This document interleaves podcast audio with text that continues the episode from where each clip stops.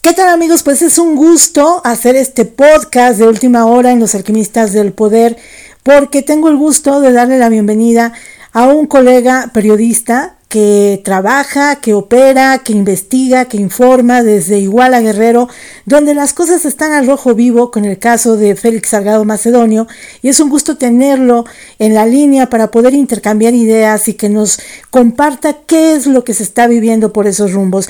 Eh, Moisés Ocampo, te doy la bienvenida a los alquimistas del poder. Gracias por hacer este contacto. Muchas gracias, de verdad te agradezco esta atención y estoy para servirte. Gracias. Pues después de el comunicado que da a conocer la Comisión de Honestidad eh, y Justicia de Morena, donde la presidenta Eloisa Vivanco dice que las acusaciones a Félix Salgado Macedonio, que se me hace lo, lo, más grave, son improcedentes, pero que se ordena reponer el proceso de selección. ¿Cómo lo están recibiendo en Guerrero? Si nos puedes comentar, Moisés. Mira, en Guerrero está politizado ya todo esto. Hay grupos, si tú recordarás, el día 24 de febrero, que fue viral y que fue una nota internacional, pues hay dos grupos. Definitivamente el, señor cuenta con mucha simpatía. Bueno, prueba está que ganó la, encuesta. Eh, se hablaba de un 40% con su pues, eh, este seguidor más pronto, 28%.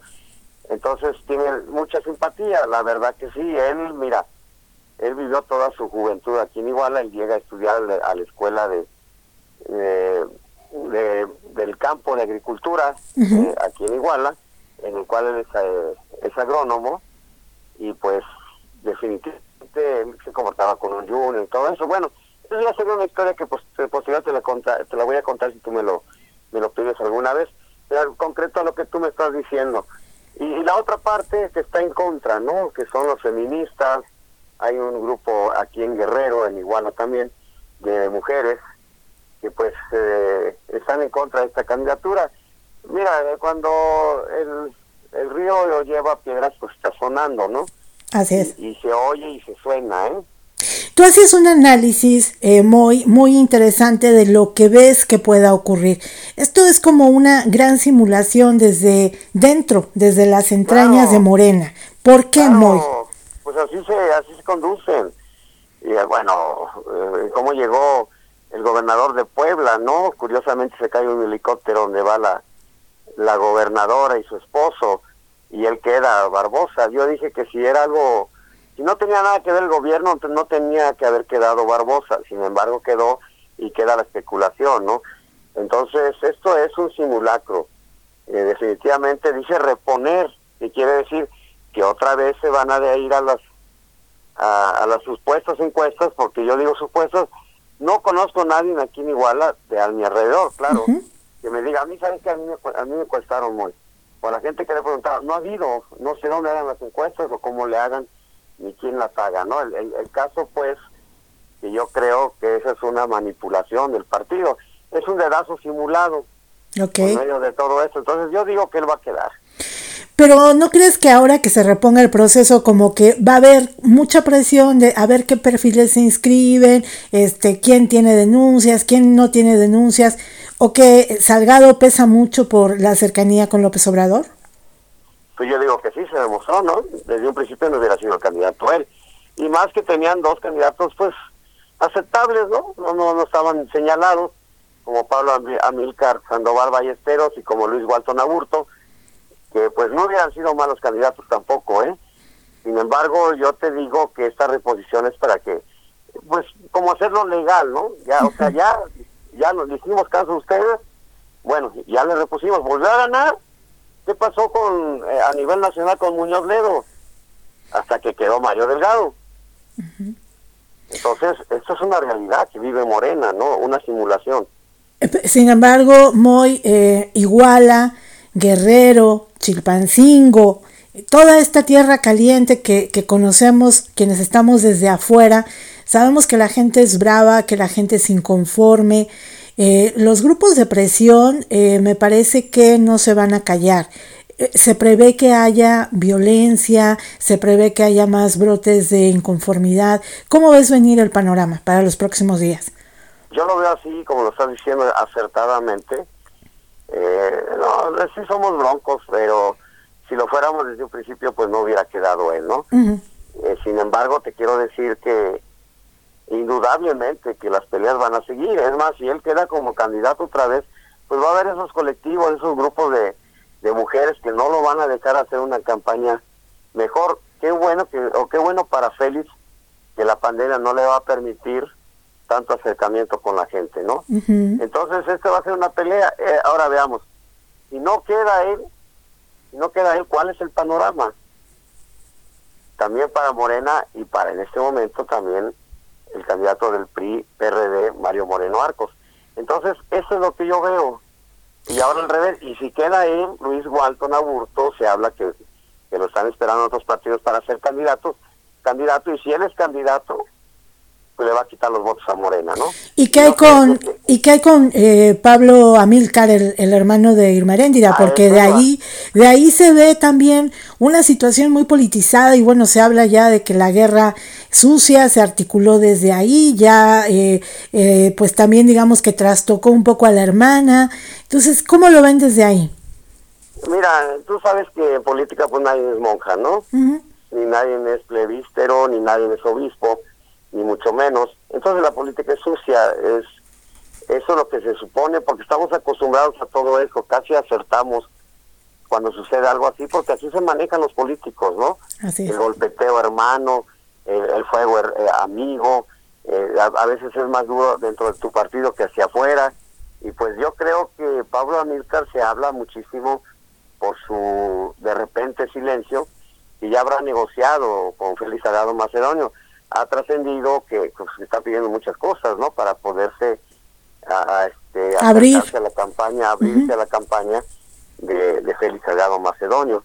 Finalmente esto es normal eh, en el ámbito político, te lo digo, mira, si tú recordarás, si, no sabes, que Felipe Torreblanca Galindo, que fue gobernador del PRD, pues se pelea con hermano Chavarría hasta duro en la radio, ¿no? Entonces dice, a uno le dice borracho y el otro le dice que es ratero, ¿no?